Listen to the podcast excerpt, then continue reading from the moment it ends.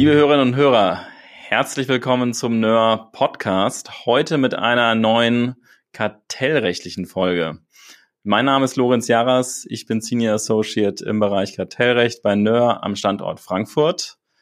Und mir virtuell gegenüber sitzt mein Kollege Markus Brösamle, ebenfalls Senior Associate im Bereich Kartellrecht an unserem Berliner Standort. Markus, über was wollen wir denn heute sprechen? Hallo Lorenz, auch von meiner Seite aus ein herzliches Willkommen. Heute wollen wir über Meistbegünstigungsklauseln sprechen. Das Thema bleibt spannend, gerade in Deutschland. Das Bundeskartellamt hat vor knapp einem Monat, Ende Januar war es, ein neues Verfahren eingeleitet, dieses Mal gegen PayPal. Bislang kennen wir Meistbegünstigungsklauseln insbesondere aus den Verfahren, die Hotelplattformen betreffen. Das Namen können hier HRS und Booking.com genannt werden, in denen sich das Amt bereits sehr intensiv, muss man sagen, mit Meistbegünstigungsklauseln auseinandergesetzt hat. Und äh, vielleicht als kleiner Teaser, im PayPal-Verfahren könnte es für das Bundeskartellamt deutlich beschwerlicher werden, festzustellen, dass PayPals Meistbegünstigungsklauseln nichtig sind. Markus, jetzt können wir als Juristen ja nicht anders und müssen erstmal mit Begrifflichkeiten beginnen. Lass uns einfach einen kurzen Blick drauf werfen, was meint denn Meistbegünstigungsklausel beziehungsweise Paritätsklausel, das ist ja ein synonymer Begriff. Die Meistbegünstigungsklausel ist eine Regelung, mit der ich als Abnehmer sicherstellen möchte, dass mir mein Anbieter von Waren oder Dienstleistungen keine ungünstigeren Konditionen gewährt, die er anderen Abnehmern gewährt. Und die Mutter aller Meistbegünstigungsklauseln ist sicherlich die sogenannte Bestpreisklausel. Um das mal an einem sehr lebensnahen Beispiel festzumachen, Markus, wenn du mit deinem kleinen nebenberuflichen Töpfergewerbe uns allen wunderbare Vasen verkaufst und ich als dein Abnehmer ebenfalls regelmäßig Vasen kaufe, es aber nicht ertragen könnte, dass Kolleginnen und Kollegen von uns einen besseren Preis gewährt bekommen, dann vereinbaren wir im Wege der Bestpreisklausel, dass du mir immer einen mindestens ebenso guten Preis gewähren musst wie allen anderen Kolleginnen und Kollegen. Ganz genau. Das äh, würde zwar voraussetzen, dass ich töpfern kann, aber das ist ein anderes Thema. Aber in der Tat, genau um äh, solche Bestpreisklauseln ging es insbesondere auch in den Verfahren HRS und Booking.com. Man kann generell zwischen einer weiten Bestpreisklausel und einer engen Bestpreisklausel unterscheiden. Die weite Bestpreisklausel meint, dass sich der, in dem Fall dann Händler verpflichtet, auf anderen Vertriebswegen, sei es online oder offline, nicht günstiger zu vertreiben. Und die enge Bestpreisklausel, die ist also etwas enger, wie der Name schon sagt, die bezeichnet die Pflicht, dass man zumindest im eigenen Vertriebskanal nicht günstiger sein darf. Also sprich, die Hotelplattformen hatten letztlich vorgeschrieben, dass man entweder auf dem auf der eigenen Hotelbuchungsseite nicht günstiger buchen kann. Das war die enge Bestpreisklausel. Die wurde ja letztlich angewandt, als man davon ausgehen musste, dass die weite Bestpreisklausel, also sprich, dass die Hotels auch auf anderen Vertriebswegen nicht günstiger sein dürfen als auf dem eigenen, sehr wahrscheinlich unzulässig ist, ging man eben dann auf diese enge Bestpreisklausel. Die Hotelplattformen haben hier argumentiert, dass man über so eine Bestpreisklausel sich vor Trittbrettfahrern schützen müsse. Sprich, äh, der Kunde soll nicht über die Plattform das Hotel finden und sich dann am Ende aber über ja, ein anderes Portal beispielsweise oder über einen anderen Vertriebssitz als über die Plattform das Hotelzimmer buchen. Denn in so einer Plattform steckt dann ja auch viel Aufwand. Man hat die Filtermöglichkeiten, man hat äh, die Bilder, man hat ja äh, gute Möglichkeiten, äh, äh, entsprechende Hotelzimmer zu finden. Und dann wollte die Plattform so gesehen natürlich auch dafür entlohnt werden, dass sie diesen Service bereitstellt und wollte sich vor Drittbrettfahrern schützen und verhindern, dass der Kunde dann am Ende des Tages aber über eine andere Plattform bucht. Und jetzt war ja auch der Verfahrensgang ganz interessant, denn diese ganze Argumentation, lieber Markus, hat zwar das Bundeskartellamt nicht überzeugt, das hat auch die enge Bestpreisklausel als kartellrechtswidrig eingeordnet. Das OLG Düsseldorf ist der Trittbrettfahrer-Argumentation aber gefolgt mit dem, um es mal dogmatisch einzuordnen, Ergebnis, dass die enge Bestpreisklausel eine bloße Nebenabrede ist zwischen der Hotelplattform und dem jeweiligen Hotel, um den ansonsten kartellrechtsneutralen Vertrag, also den Hotelvermittlungsvertrag ähm, erfüllen zu können. Und dann liegt schon gar keine Wettbewerbsbeschränkung vor mit der Ratio des OLG Düsseldorf und wir haben auch kein Problem ähm, mit dem Kartellverbot. Jetzt wissen wir aber alle, dass nach dem OLG Düsseldorf nicht der blaue Himmel kommt, sondern Markus. Genau, du hast es ja auch schon angedeutet in deiner Antwort. Das Ganze ging dann zum BGH hoch und der hat das anders gesehen als das OLG Düsseldorf und qualifizierte eben auch diese enge Bestpreisklausel als Wettbewerbsbeschränkung, Wettbewerbsbeschränkung, die zudem auch nicht vom Kartellverbot im dortigen Fall freigestellt war. Spannend ist, dass das Ganze jetzt, wir erinnern uns, im Sommer letzten Jahres wurde oder ist die neue Vertikal-GVO und die dazugehörigen Vertikalleitlinien sind in Kraft getreten. Und äh, spannend auch im Hinblick auf das PayPal-Verfahren ist jetzt, dass äh, ja die neue Vertikal-GVO hier bei der Bewertung frischen Wind reinbringen wird und sicherlich auch für das PayPal-Verfahren relevant werden wird. Du sagst es ja schon, Markus, wir wollen ja eigentlich über das PayPal-Verfahren äh, sprechen und keinen rechtsgeschichtlichen Rückblick auf äh, die Booking.com-Verfahren hier durchführen. Vielleicht vorab, an was stört sich denn das Bundeskartellamt überhaupt an PayPals Nutzungsbedingungen? Und wir reden jetzt über die Nutzungsbedingungen, die PayPal mit seinen Online-Händlern vereinbart. Da stört sich das Bundeskartellamt an zweierlei, nämlich zum einen an den sogenannten Regeln für Aufschläge. Was ist damit gemeint?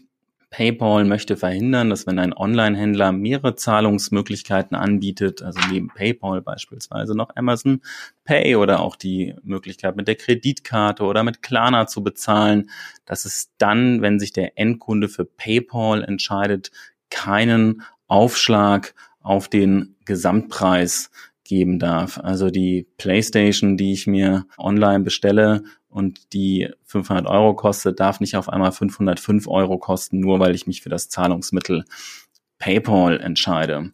Und die zweite kritische Regelung in den Nutzungsbedingungen, das äh, ist die sogenannte Regelung zu den Darstellungen zu PayPal. Ich darf jetzt nicht Amazon Pay oder Klarna besonders highlighten mit lauter Sternchen versehen oder rot umrahmen, um so den Endnutzer in Richtung einer anderen Zahlungsmöglichkeit als PayPal zu steuern. Man sieht also auch ganz schön, es geht hier nicht um eine Bestpreisklausel wie bei den Hotelplattformen, sondern um eine Meistbegünstigungsklausel im weiteren Sinne. Es geht um andere Konditionen als den Preis, aber es ändert nichts am Charakter der Meistbegünstigung. Ganz genau. Es ändert überhaupt nichts. Die Klauseln, so wie du sie eben schön dargestellt hast, sind darauf gemünzt, dass PayPal niemals äh, schlechter als andere Zahlungsdienstleister behandelt wird. Und das Problem, das das Bundeskartellamt hiermit hat oder was das Bundeskartellamt zumindest befürchtet, ist, dass sich ähm, ja andere und neue Zahlungsmethoden dann im Preis- und Qualitätswettbewerb nur schlechter oder allenfalls schlechter behaupten können oder vielleicht auch gar nicht erst auf den Markt kommen. Und das wiederum würde dann ja zu einer Verdrängung dieser Anbieter führen, die vielleicht besser, vielleicht günstiger wären, was am Ende des Tages zum Leidwesen der Verbraucherinnen und Verbraucher ginge. Denn diese hätten dann entweder weniger Anbieter zur Verfügung oder müssten im Zweifel ja höhere Kosten zahlen, weil davon ausgegangen werden kann, dass der Händler die äh, Kosten natürlich mit auf den Endverbraucher, die Endverbraucherin umlegt. Jetzt, Markus, ist es ja spannend, inwieweit sich jetzt dieses Verfahren unterscheiden könnte. Wir können natürlich nur spekulieren. Das Verfahren steht am Anfang. Alles, was wir kennen, ist eine Pressemitteilung. Aber wieso dieses Verfahren vielleicht anders laufen könnte als die vorangegangenen Verfahren beim Bundeskartellamt zu Maßbegünstigungsklauseln, insbesondere das Booking.com-Verfahren. Denn nichts läge ja näher, als dass das Bundeskartellamt ebenso vorgeht wie in, wie in Booking und jetzt in extenso das Kartellverbot prüfen wird, denn wir haben auch im PayPal-Verfahren eine bilaterale Vereinbarung, nämlich die Nutzungsbedingungen, auf die sich PayPal und der jeweilige Online-Händler einigen. Aber in der Pressemitteilung klingt etwas an, dass dieses Verfahren jetzt anders laufen könnte. Genau, also wie du sagst, wir können da natürlich nur mutmaßen. Die Pressemitteilung spricht auch davon, dass Kartellverbot geprüft wird, aber eben auch die Missbrauchskontrolle, also in dem Fall dann äh, Paragraphen 19 und 20 GWB beziehungsweise im europäischen Recht dann die Parallelnormen dazu zumindest für die absolute Marktbeherrschung der Artikel 102 AIOV und in der Tat die Pressemitteilung ist aus unserer Sicht so zu deuten, dass sich das Amt hier zunächst auf die Missbrauchskontrolle stürzen wird. Ja, Markus, das klingt ja zunächst mal überraschend. Natürlich kann das Amt alternative Wege beschreiten und zwischen Missbrauchskontrolle und Kartellverbot wählen. Aber wenn man an die vorangegangenen Verfahren zur Missbrauchskontrolle, insbesondere auf europäischer Ebene denkt, Stichworte Microsoft, Intel, Google, dann sind das ja tendenziell komplexere Verfahren mit noch einmal einer deutlich längeren Verfahrensdauer. Woran könnte es jetzt also liegen, dass das Amt nicht mit dem Kartellverbot beginnt innerhalb seiner Prüfung. Genau, also klar, es bleibt Spekulation, aber wie du sagst, Marktmacht-Missbrauchsverfahren sind sehr aufwendige Verfahren. Das heißt natürlich nicht, dass Verfahren nach dem Kartellverbot nicht aufwendig wären, aber was bei Marktmacht-Missbrauchsverfahren zumindest immer erforderlich ist, ist die Marktabgrenzung. Also man muss erstmal den relevanten Markt definieren und ähm, wenn man das dann getan hat, dann muss man auch noch die Marktanteile der Teilnehmer bestimmen.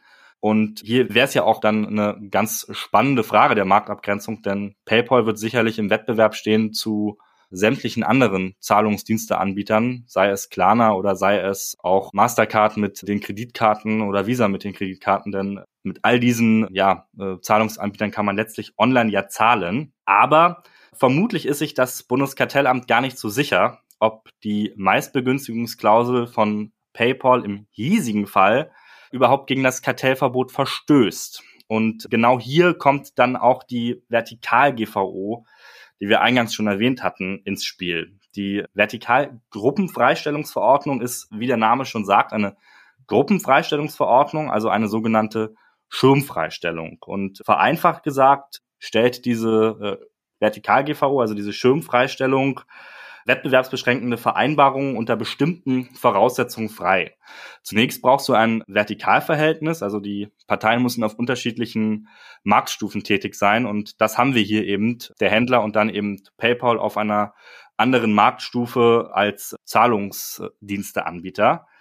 Weitere Voraussetzung ist, die Parteien müssen auf ihren jeweiligen Märkten unter 30 Prozent Marktanteil haben und es dürfen keine verbotenen Klauseln in der Abrede sein. So. Und wenn man sich das dann hier anschaut, dann verbietet die Vertikal-GVO seit Sommer 2022 wurde das eben auch klargestellt.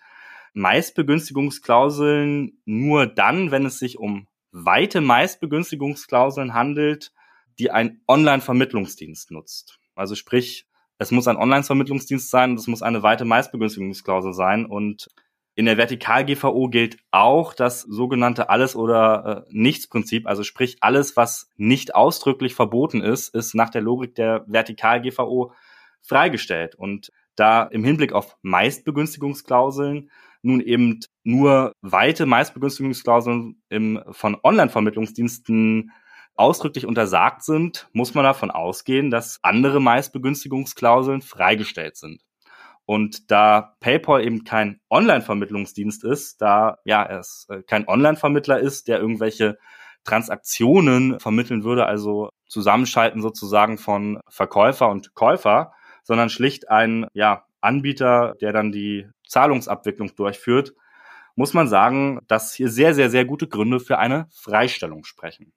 So dass das Cartel-Verbot nicht anwendbar wäre, wenn der Marktanteil auf dem Markt von PayPal eben unter 30 Prozent läge. Und hier kommt eben auch ein relativ weiter Markt in Betracht, so dass PayPal eben nicht nur im Wettbewerb zu als, als, als sozusagen Monopolist tätig ist als äh, PayPal, sondern eben im Wettbewerb steht zu anderen Zahlungsdiensteanbietern. Echt nochmal kurzer Einschub, Markus. Du hast es ja schon gesagt, das ist jetzt eine neue Regelung der Vertikal-GVO. Also, liebe Hörerinnen und Hörer, wenn Sie sich jetzt fragen, wieso haben wir davon noch nie was gehört im Rahmen des Booking Com-Verfahrens, dann gibt es dafür zwei Gründe, nämlich einmal die Regelung gab es noch nicht in der Vertikal-GVO und zweitens das Amt musste sich von vornherein mit der Vertikal-GVO gar nicht auseinandersetzen, denn Booking.coms Marktanteile, jedenfalls auf dem von dem Bundeskartellamt definierten Markt, lagen über 30 Prozent. Und wer jetzt, wer jetzt sagt, ist das denn überhaupt so, dass ich den Rückschluss ziehen kann, dass alle Meistbegünstigungsklauseln wirklich freigestellt sind, außer die eine Ausnahme, Markus, die du gerade benannt hast. Ja, das ist so. Einmal aufgrund der Systematik, du hast es gesagt, Markus, alles oder nichts, aber die Kommission stellt das auch nochmal in ihren Leitlinien klar. Bis auf eine Konstellation sind Meistbegünstigungsklauseln immer freigestellt, außer ich bin eben über den 30 Prozent Marktanteil und damit kreist alles um die Frage des Marktanteils, Markus, auch im vorliegenden Verfahren. Ab, absolut. Also auch im, im hiesigen Verfahren gegen PayPal wird viel von den Marktanteilen von PayPal abhängen. Denn kommt das Bundeskartellamt zu dem Schluss, dass die Marktanteile über 30 Prozent liegen, dann läge bereits ein Kartellverstoß nahe, denn dann würde eine Freistellung nach der Vertikal-GVO ausscheiden und das Bundeskartellamt könnte so gesehen das Verfahren abkürzen und sich den beschwerlicheren Weg über die Missbrauchskontrolle sparen und äh, den Verstoß gegen das Kartellverbot feststellen. Liegen die Marktanteile von PayPal jedoch unter 30 Prozent, so wären PayPals Nutzungsbedingungen vom Kartellverbot nach der Vertikal-GVO eben freigestellt. Und, und Vielleicht ist genau das der Punkt, der letzte Punkt, weshalb das Amt jetzt mit der Prüfung der Missbrauchskontrolle anfängt. Denn liegen die Marktanteile unter 30 Prozent, dann steht der Weg über die Missbrauchskontrolle zwar grundsätzlich offen, aber zumindest wenn wir an den Paragraphen 19 GWB denken und die erforderliche marktbeherrschende Stellung, dass ich Adressat des 19 GWB sein kann, dann ist es ja zumindest alles andere als naheliegend, dass ich zu dieser marktbeherrschenden Stellung mit Marktanteilen unter 30 Prozent gelange, wenn der Gesetzgeber davon ausgeht, dass eine marktbeherrschende Stellung erst ab 40 Prozent vermutet wird. Sag niemals nie, wir dürfen gespannt sein. Sehr viel naheliegender ist dann der Weg über den Paragraphen 20 GWB und das ist ja eine Besonderheit des deutschen Kartellrechts, die sich so nicht in allen anderen Jurisdiktionen in Europa wiederfindet, sondern Ausnahmecharakter hat. Und dort reicht dann die relative, die marktmächtige Stellung aus, also eine potenzielle marktmächtige Stellung PayPals gegenüber seinen Online-Händlern. Und das setzt wiederum eine Abhängigkeit voraus, Abhängigkeit der Gestalt, dass ich als Online-Händler nicht auf PayPal als Zahlungsmittel verzichten kann, weil andernfalls die Endverbraucher nicht bei mir einkaufen werden. Jetzt teasert das Bundeskartellamt in seiner Stellungnahme ja an, dass PayPal eine erhebliche Marktbedeutung zukäme über erhebliche Marktanteile verfüge, aber nichtsdestotrotz dieses Abhängigkeitsverhältnis muss erst einmal aufgezeigt werden. Markus, wir kennen ja so ein paar Klassiker zu Paragraph 20, wann diese Voraussetzungen erfüllt sein können. Genau, hier gibt's altbekannte äh, Fallgruppen, nenne ich sie mal, die dem Kartellrechtler wohl vertraut sind. Ähm, also zum Beispiel gibt es die Fallgruppe der Abhängigkeit, dass ein Händler beispielsweise darauf angewiesen ist, ein bestimmtes Kernsortiment zu führen. Also sprich, er braucht von einem Produkt mindestens fünf Marken, weil er andernfalls von den Kunden nicht als wettbewerbsfähig wahrgenommen wird. Das heißt, um wettbewerbsfähig zu sein, muss er diese fünf Marken von einem Produkt führen. Und diese Parallele, die drängt sich hier natürlich ein Stück weit auf. Jetzt könnte man sagen, um als Händler überhaupt für die Verbraucher und Verbraucherinnen in Frage zu kommen, muss man mindestens drei, vier etablierte Zahlungsanbieter anbieten. Und ja, davon wäre PayPal sicherlich einer neben anderen dann. Und was ich an dieser Konstellation sogleich ebenfalls noch spannend finde, ist, du hast es ja auch schon herausgearbeitet, es handelt sich hier sicherlich um einen Sonderfall. Also einerseits aufgrund dieser nationalen Besonderheit, die es nicht in jeder ähm, Jurisdiktion und auch erst recht nicht in jeder europäischen Jurisdiktion gibt, dass Paragraphen 20 GWB bei uns in Deutschland, also dieser relativen Marktmacht, ist aus meiner Sicht hier auch noch der Sonderfall gegeben, dass PayPal einerseits auf einem großen Markt ist, aber andererseits schon, wie das Kartellamt ja auch schon in seiner Pressemitteilung andeutet, eine durchaus wichtige Marktstellung innehat. Ich finde, was man aber auf jeden Fall als, als Takeaway sozusagen mitnehmen kann, ist, dass man selbst bei Marktanteilen unter 30 Prozent genau hinschauen sollte und man sich der Meistbegünstigungsklausel ja auch von letztlich dann der Marktmachtmissbrauchsseite nähern muss und dass eben die Freistellung vom Kartellverbot, wie wir sie bei Meistbegünstigungsklauseln äh, in vielen Fällen eben haben, auch nicht vor einer äh, zusätzlichen Prüfung durch das Amt dann im Rahmen der Missbrauchskontrolle schützt. Und das wären auf jeden Fall so zwei kleine Post-its, die ich mir jetzt, äh, wenn es um so Sachverhalte geht, immer an meine äh, ja imaginäre Tafel sozusagen heften würde und sagen würde, okay, Achtung, sollte geprüft werden. Vielleicht sollten wir der Vollständigkeit halber aber auch noch erwähnen, Markus, wir wissen natürlich nicht, was jetzt in dem Verfahren passieren wird. Zumindest in den bisherigen Verfahren hat das Amt ja davon abgesehen, ein Bußgeld zu verhängen. In anderen Jurisdiktionen war das anders, aber jedenfalls in Deutschland haben wir das noch nicht gesehen. Und du hast ja auf den Ausnahmecharakter hingewiesen. Also es ist jetzt nicht so, dass wenn ich vom Kartellverbot zwar freigestellt bin, ich dann aber andererseits jetzt immer damit rechnen muss, zukünftig auch nach Paragraph 20 geprüft zu werden. Auch dort sind die Hürden hoch, um diese Abhängigkeit feststellen zu können. Also absolut, Lorenz. Ähm, Neuland ist ein großes Wort, aber ein, ein, ein Stück weit betritt das Bundeskartellamt zumindest jetzt in dieser Konstellation und aufgrund der herausgearbeiteten Besonderheiten und der Dogmatik Neuland. Und ich sehe hier wie du für beide Seiten gute Argumente, die für die eine und für die andere Seite sprechen.